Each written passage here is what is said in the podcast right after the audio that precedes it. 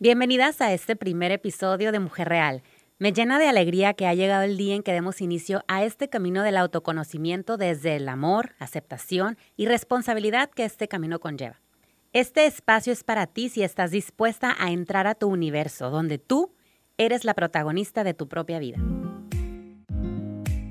Mujer, bienvenida a tu espacio de crecimiento donde aquí sí es permitido ser imperfecta, sentir, llorar, triunfar, reconocer tus necesidades, avanzar y detenerte las veces que sea necesario hasta descubrir qué pasa contigo con lo que está pasando en el aquí y ahora. Mi nombre es Madeleine Gómez y te quiero acompañar a que juntas nos reinventemos las veces que sea necesario para nuestra propia evolución, desde la aceptación y respeto como una mujer real.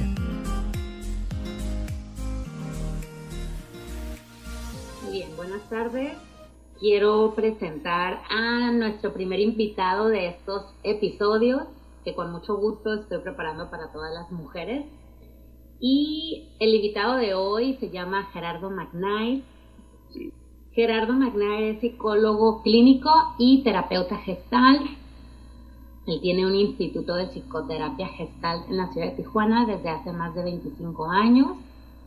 Y tengo el honor de que haya sido mi maestro y fue ahí donde nos conocimos y ahora me llena de orgullo y de felicidad que está participando en el primer episodio de Mujer Real. Bienvenido Gerardo. Em, el tema de hoy es aprendiendo a estar en el aquí y ahora.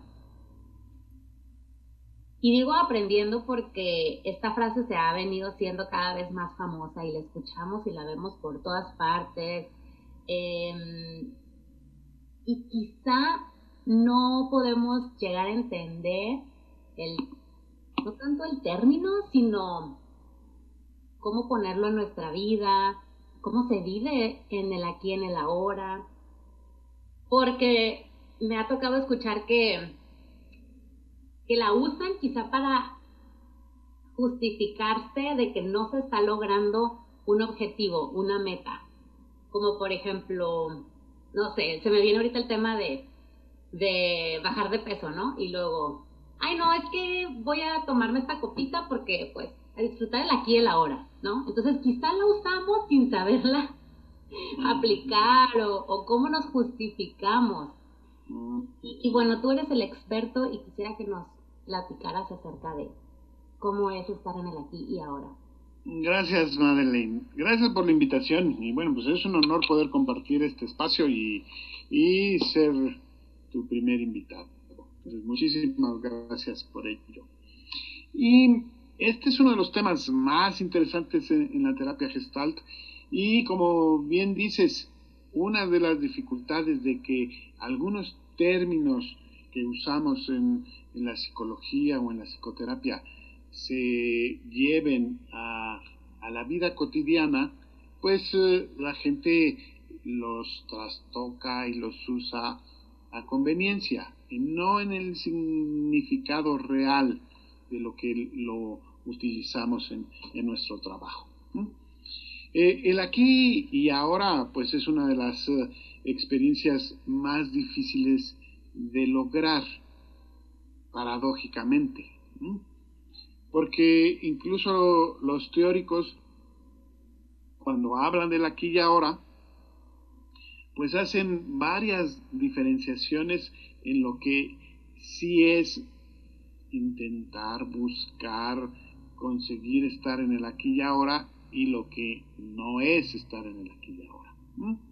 Entonces, eh, hay muchos eh, significados en la práctica clínica con los teóricos que hablan específicamente de cómo podemos lograr un aquí y ahora.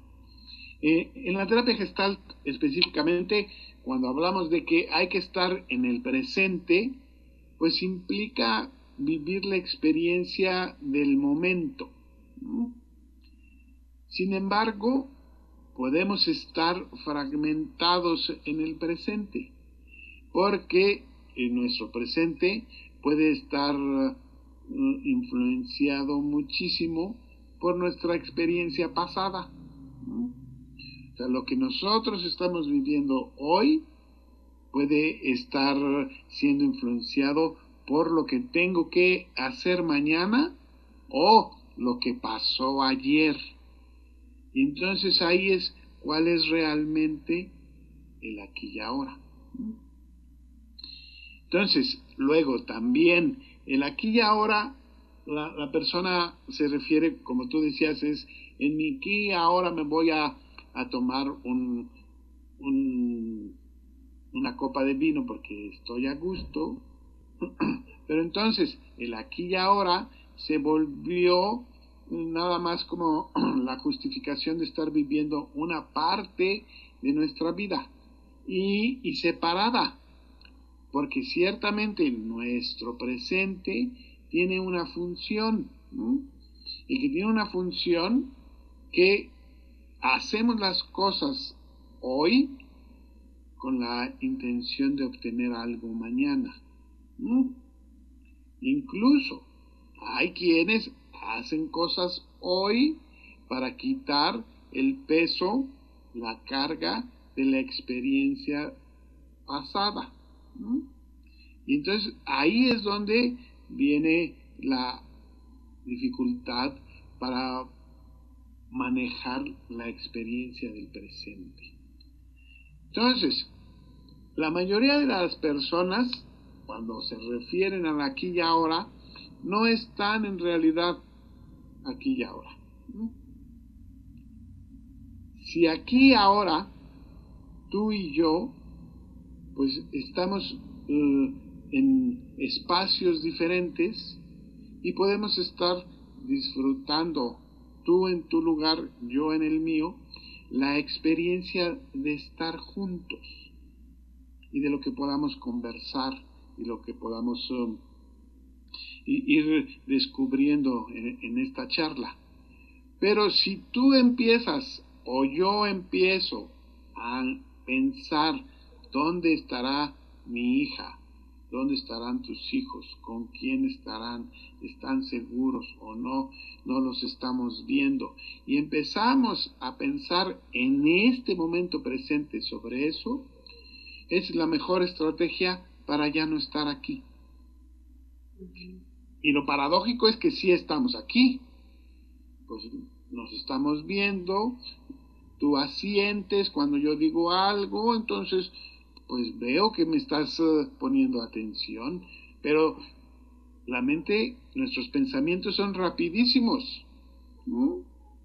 Y entonces ahí tenemos que recordar que un teórico muy importante para nosotros es Husserl cuando habla de la fenomenología y él tiene planteamientos importantes sobre la fenomenología del presente. Y entonces eso es lo que hay que aprender a hacer, a estar presente en una, en una experiencia. Y tenemos miles de ejemplos de cómo la gente no está en una experiencia. Cuando está hablando con otra y, lo que está haciendo es más bien pensando qué responder, no está escuchando al otro. Esto lo hacen muy bien las mamás cuando hablan de sus hijos. Y empiezan a decir, ay, es que mi hijo es muy bueno en esto, ya se sacó un 10 en, su trabajo. y, la mamá está muy contenta contando la experiencia y la mamá, la otra que lo escucha, no suele estar presente ahí, porque lo que está haciendo es viendo, pensando qué le va a contestar.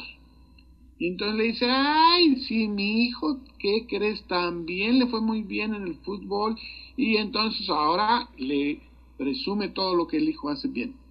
Y la otra regresa y le dice, sí, pero es que mi hijo este premio es académico es más importante. Ah, no, pero mi hijo ya lo pidieron en los cholos para que se fuera para allá.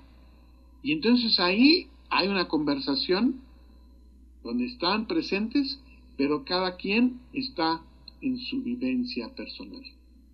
Entonces su aquí y ahora está en cada uno y no les permite eh, establecer una relación que de veras haga contacto más profundo entre ellos. que esa sería la intención de vivir nuestro presente, mejorar nuestro contacto en cualquier tipo de relación que establezcamos. Sí. Em, coincido con todo eso porque yo como mujer, como mamá, como esposa, como amiga, como hija, como hermana, eh, como tía, eh, vivimos las mujeres en muchos roles que, que estamos totalmente ocupadas de nuestro cuerpo y de nuestra mente, porque estamos todo el tiempo haciendo pues diferentes actividades. Antes de la pandemia, eh, yo era de que tenía un negocio y luego mi niño y luego a los tres años nació mi niña y el esposo y la casa y la comida y el mandado y los compromisos familiares y los compromisos de la escuela y las tareas del niño y las tres piñatas a la semana y y las cenas con las amigas. Y entonces Gerardo era, digo, lo explico porque así como yo sé que hay muchas mujeres que andamos todo el día corriendo y hay mujeres que trabajan más inclusive, entonces, ¿a qué hora nos detenemos a sentir esta experiencia, no? O estamos en la piñata, pero ya estamos pensando que tenemos que ir a la casa, bañar a los niños y que la, adelantar la comida para el día siguiente y entonces todo es así como una secuencia de miles de actividades, pero nosotras como mujer, la, sabes que tenemos más pensamientos que ustedes los hombres, ¿no? Entonces, eso es un enemigo porque ¿a qué horas aprendemos a sentirnos? Aprendemos a estar con nosotras, aprendemos a no a callar los pensamientos, pero a escucharlos o mínimo ponerlos a un lado y decir, ok, me detengo de todo esto para poder estar conmigo, para poder escucharme, para poder sentirme. Sí.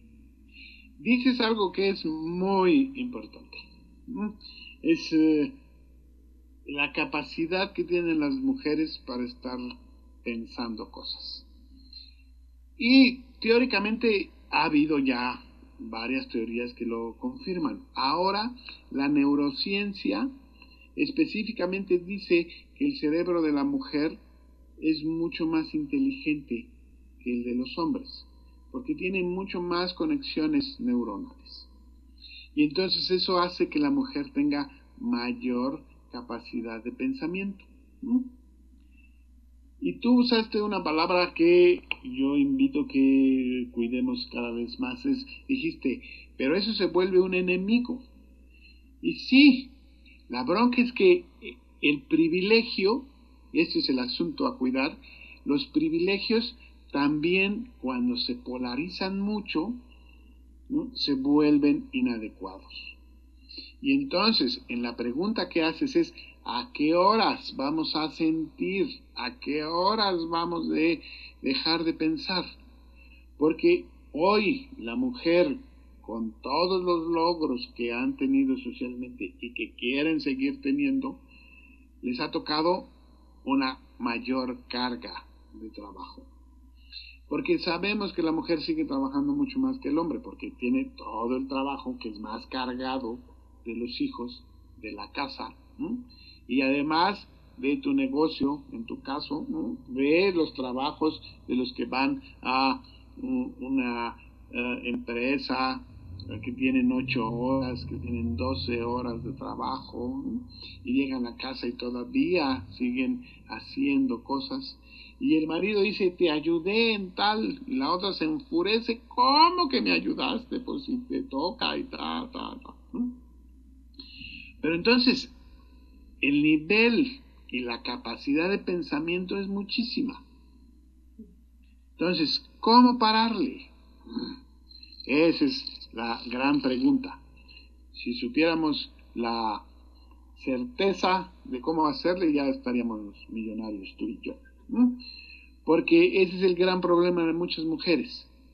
Mi paciente de hace rato se sienta y, y dice, ay, qué cansado. Es que hice muchas cosas antes de venir y tengo muchas cosas, pero hacen, eso hacen la mayoría de las mujeres. Y tú dijiste, ya estamos pensando que tengo que hacer de comer y ya estoy pensando en cómo voy a llevar al niño a tal lado y, y ahora si no lo vas a llevar, pero ¿qué le vas a poner a hacer? Y ta, ta, piense, piense y piense. ¿Y a qué hora siento? Dices tú. Pues sí vas sintiendo en el Inter, pero la dificultad es que se van juntando todos los datos y entonces ya no sabemos a qué estás respondiendo, a qué parte de la experiencia. A ratos ya no saben ni por qué están enojadas, a ratos ya no saben ni por qué están tan cansadas, a ratos ya no saben qué es lo que les incomodó tanto del marido o del hijo incluso. Y cuando ya no saben, luego se regañan más porque luego sienten feo de darse cuenta que se están enojando con el marido, se están enojando con los hijos. Cuando la realidad es que se están enojando de todo. Sí. El conjunto. Porque es toda la carga.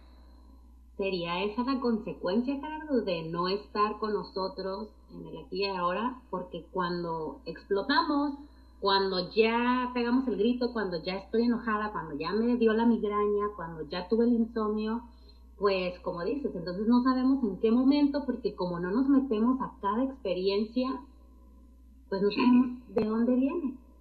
Así es, porque entonces, como bien lo dices, ahora hay mucha más sintomatología que las mujeres van presentando. Entonces dices, traen un, cansancio crónico, porque ya no saben de qué. Porque entonces las frases de las mujeres es, quisiera que el día tuviera más horas porque no alcanzo.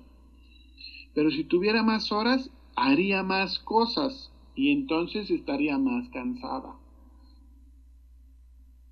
Luego, es, tiene que hacerse cargo de controlar todo lo que sucede en varios espacios como tú que tienes hijos y marido, pues entonces tienes que controlar hasta lo que tus hijos comen, porque entonces estás interesada en que coman sano, en que hagan bien las cosas. Entonces, la comida. Ahora el ejercicio, ahora la escuela, que ahora les toca a las mamás hacerse cargo estar cuidando del aprendizaje por los medios eh, electrónicos que mandan las escuelas. Entonces, mucho más eh, trabajo. Y entonces, luego, el marido que quiere, pues ya no platicamos, ya no nada, ya ni sexo quieres, pues a qué horas. ¿Mm? ¿A qué horas? Y con este cansancio dices, pues ya duérmete, luego, ¿no? Luego, el sábado, el sábado te prometo que sí, ¿no? Pero entonces hay que poner el sábado a la hora que se van a llevar a los niños y entonces toda la espontaneidad se va perdiendo, ¿no? Y entonces eso es, ¿qué te provocó luego el, el enojo? Pues ya no sabes. Y luego, si ahora te toca a un pariente, un amigo enfermo cercano, ¿no? Con más, porque entonces hay que estar cuidando al pariente, hay que estar cuidando que no contagia más, que eh, esté aislado, atenderlo, Entonces es, y a la mujer le toca más esa chamba. Porque si se enferman tus papás, ¿quién va? ¿Tu hermano o tú? Pues generalmente son las mujeres, Porque eso parte de nuestra educación cuando mi mamá vivía y se cayó y se rompió la cadera y entonces somos ocho hermanos, vivimos seis en Morelia, pero las mujeres eran las que les tocaba la friega de quedarse con ella en la noche. Y a los hombres ni siquiera nos, este, no nos ponían en la lista de cuidado en la noche.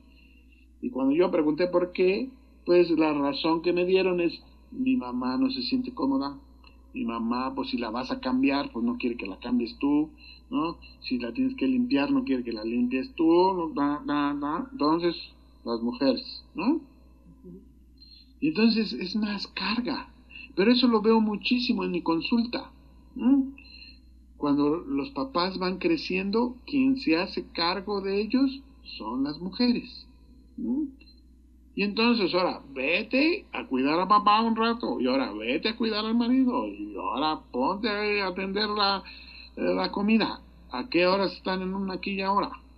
Gerardo, y tú como terapeuta gestal que atiendes a mujeres, em, ¿cómo es para ellas estar en esa hora para ellas mismas? ¿Cómo es estar en el aquí y ahora? ¿Cómo experimentan eso e-, ellas? Ayer vi a una paciente que me llamó muchísimo la atención lo que me dijo. Es, el sábado pasado se quedó sola, su marido se llevó a su hijo a hacer bicicleta de montaña y entonces ella dice, no sé qué hacer sola. Y entonces ya se tardaron y empecé a decir, ya se cayeron ya se rompieron algo, no tienen que volver. Y entonces, en lugar de estar aquí y ahora en paz, está aquí y ahora dividida. Está aquí y ahora en un problema fraccionado que decía, ¿no? De estar presente, pero pensando en el futuro. Y además, lo más común es que la gente piensa catastróficamente. Muy pocos piensan anastróficamente. Muy pocos piensan, ay, ahorita que estoy solo me voy a iluminar, ahorita que estoy solo van a venirme a ofrecer este el trabajo de mi vida, o ahorita que estoy solo va a pasar lo mejor que no ha sucedido en este año. No, nadie, casi nadie piensa eso. Se me viene a la mente algo muy importante. Eh, ¿Será que cuando estamos solas, como estas señoras, eh, o como a las mamás, ¿no? Que les pasa ya cuando están grandes el, famoso nido vacío. O simplemente ahorita de jóvenes, como dices, un domingo que se fueron y tú te quedaste sola. Eh, hay muchas mujeres que no les gusta estar solas. No. Esta interrupción tendrá que ver con que no sabes o no quieres estar contigo misma pues una no saben, porque están más acostumbradas a estar trabajando hacia afuera. Mm, Pero, Todo está hacia afuera. Y más las que son mamás. Porque ahorita, tu hijo más grande, ¿cuántos años tiene? Siete. Tiene siete años despertando para él, acostándote para él, en medio para él.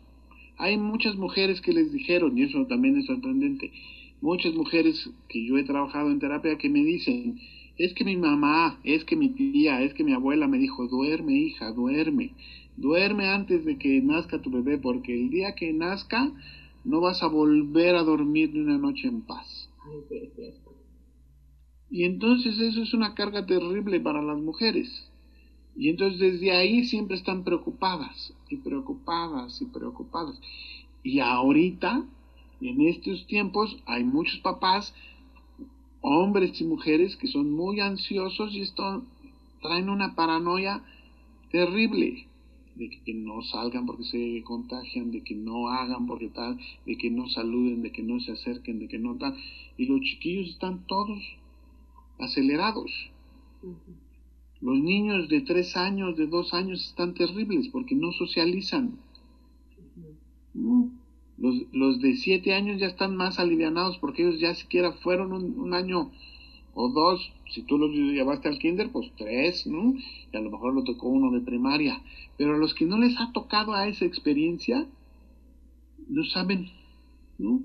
Hay mucho retraimiento en, los comportamientos de los niños porque no socializan. Entonces las mamás están peor porque ahora les toca a ellas toda esa carga. Y entonces sí, la, la mujer pocos está eh, entrenada para tener tiempo para sí misma. Y entonces tú decías, ¿cómo se sienten aquí cuando vienen?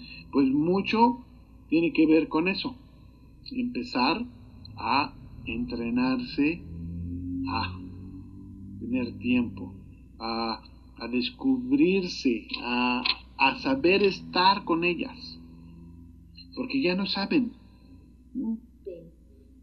Y, Hasta la culpa las corroe, perdón. Las mamás ya traemos la culpa integrada. Sí, y entonces si haces algo para ti, se sienten culpables, porque cómo se sentaron a leer un rato, si eso está mal.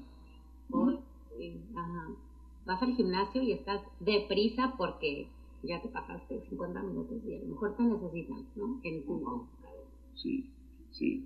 Sí, sí, sí. ¿Y eso por qué? Pues sí, a lo mejor te necesitan, pues sí, siempre, si les das chance, siempre te van a necesitar. Pero tenemos que volverlos a, educar. Sí, me acuerdo, eh, bueno, de uno y varios ejercicios que, que hicimos durante la, las clases de gestal y uno de ellos me llamó mucho la atención porque una maestra decía, ok, no tienen tiempo de estar con ustedes eh, porque cualquier hora libre ya la estás llenando de cosas que tienes que hacer. Y digo entre comillas porque nos inventamos que las tenemos que hacer. Y entonces dijo, bueno, experimenta qué es lavar los platos. Experimenta.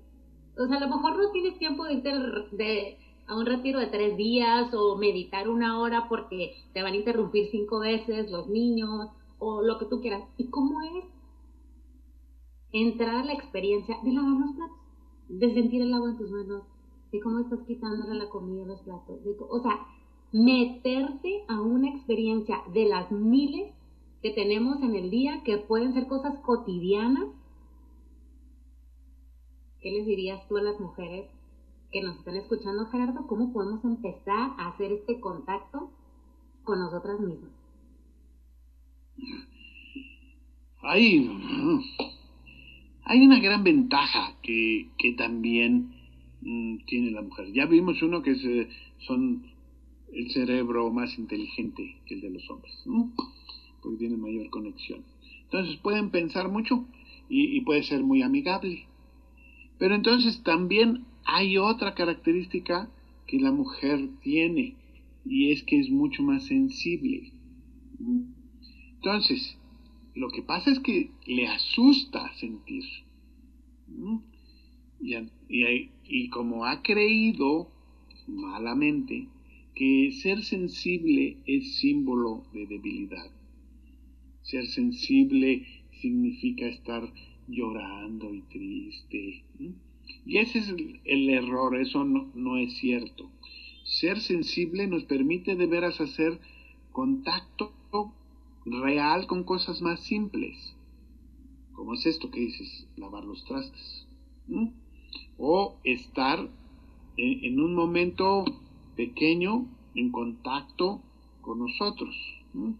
Porque necesitamos momentos para lavarnos los dientes, necesitamos momentos para bañarnos, necesitamos momentos para, para ir al baño. Entonces, todos estos momentos usando nuestra sensibilidad pueden ser muy satisfactorios.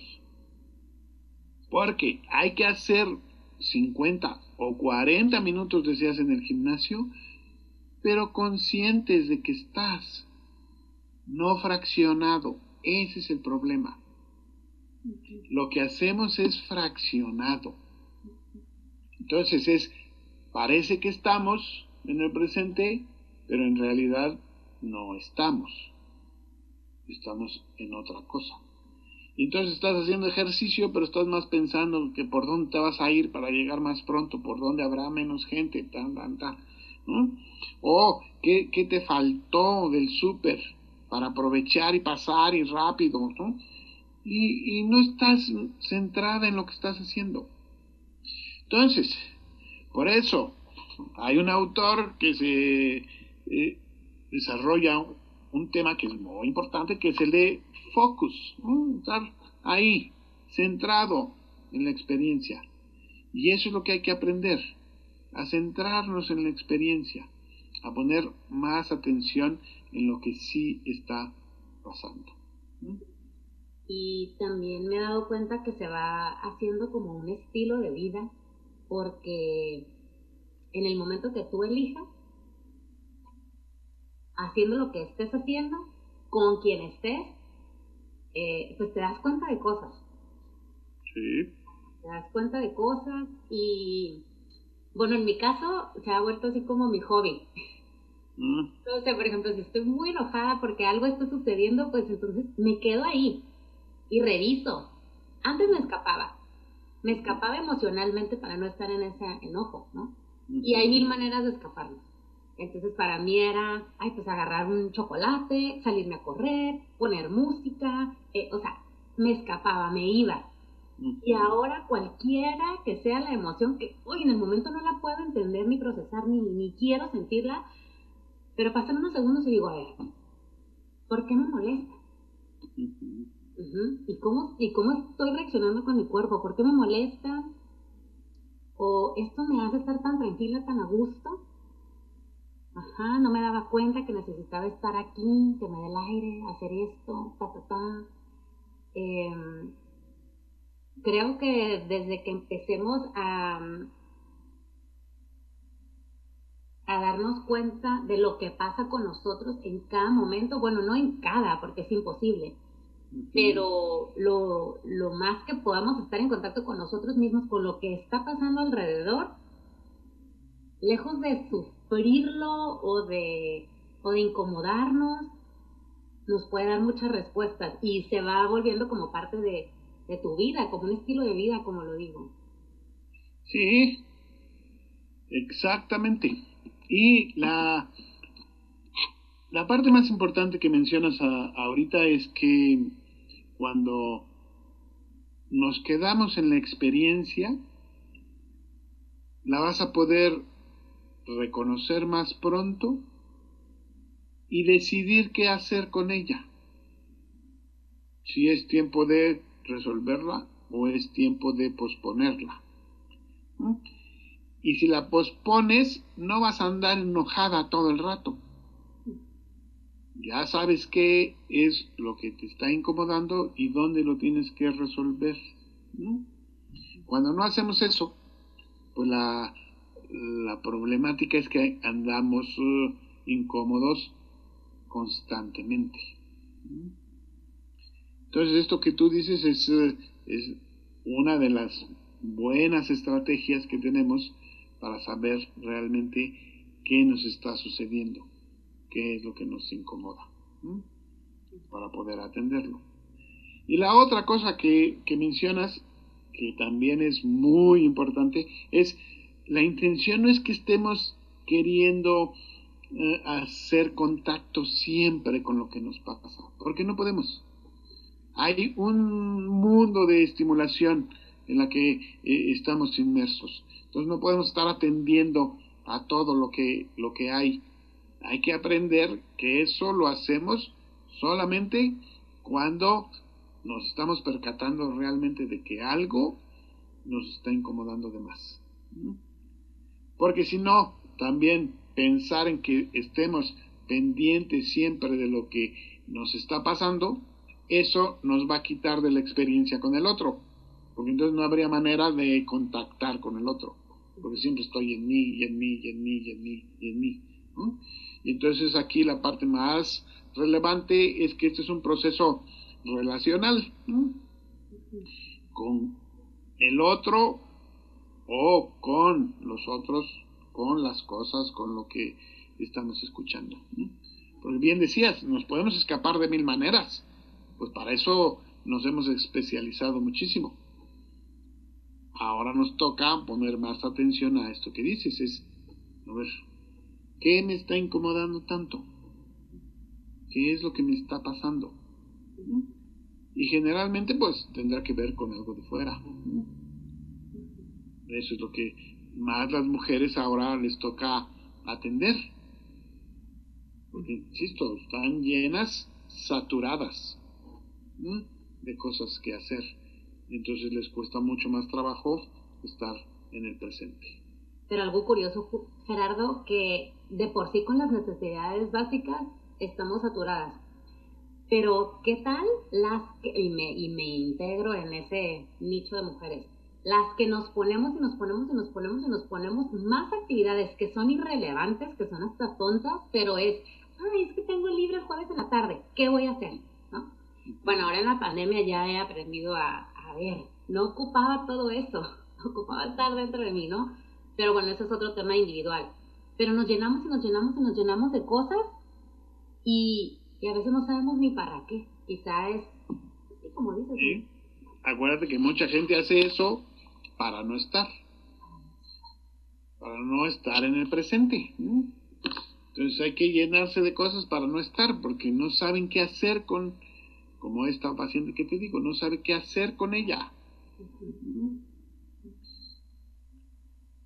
Ok, y entonces Gerardo, para ir concluyendo, eh, ¿qué beneficios nos trae el estar en el aquí y ahora? Para ir concluyendo, no te escuché. Para ir concluyendo este tema de aprendiendo a estar en el aquí y ahora, ¿qué beneficios obtenemos una vez que ya empezamos a atendernos en el eterno presente? ¿Qué ganamos? Bueno, pues la lista podría ser eh, muy grande en la medida que podamos ir haciéndolo mejor. Yo el primer logro que considero que tendríamos es eh, aprender a, reconocerme, a saber quién soy ahora. Ya no somos los mismos. Y no somos los mismos no solamente por la pandemia. La pandemia nos ha trastocado muchísimo. Pero a lo que me refiero es que cada vez que tenemos eh, más años, vamos uh, necesitando aprender de nuestra experiencia. Tú ya no eres la misma a partir de que saliste de la maestría. Tú no eres la misma a partir de que nació tu primer hijo. No eres la misma después de tu niña. O sea, es, eh, todo esto nos va eh, modificando. Y entonces no podemos estar queriendo resolver las cosas con las mismas experiencias de nuestro pasado. Tenemos que irnos auto actualizando. Y, la actualización, así como las computadoras o el teléfono que nos manda el recordatorio de que se necesita actualizar porque hay otras eh, funciones que hacer. Nosotros también, nuestro presente nos va poniendo en una situación eh, de vida diferente y que una de las eh, grandes cualidades que tenemos como seres humanos es podernos adaptar y ahora equilibrar en las nuevas situaciones. Y entonces desde ahí cada uno obtendrá su propio beneficio a su vida, de estar más en contacto con quién somos ahora. Ay, qué bonito. Me gusta, me llena de esperanza. Ah, es un tema que me apasiona. Muy bien, pues muchas gracias Gerardo por tomarte el tiempo de estar aquí. Sé que todas las mujeres que nos están escuchando seguramente les cayó un 20 y si no, eh, pues será en otro momento, en otro episodio. Eh, Estarán listas luego. Así es, así es pues agradecerte por todo tu conocimiento, tu sabiduría. Em, me gusta que hayas sido el primer invitado de estos episodios porque tienes muchísimo conocimiento que compartir, pero sobre todo para mí eres un gran ser humano y esto es lo que, lo que me enorgullece de tenerte. Gracias, es un placer, un placer eh, compartir contigo. Una muy, muy agradable charla sobre el presente. Esperemos que nos acompañes en muchas más. Sí, Sí, sí, con gusto. Ok, muchísimas gracias. Dejo tus, tu teléfono, tu correo, por si alguien eh, se quiere poner en contacto contigo. Muchísimas gracias. Gracias Hasta pronto. Hasta la próxima. Este fue tu espacio de crecimiento de mujer real. Mi nombre es Madeleine Gómez. Nos escuchamos en el siguiente episodio.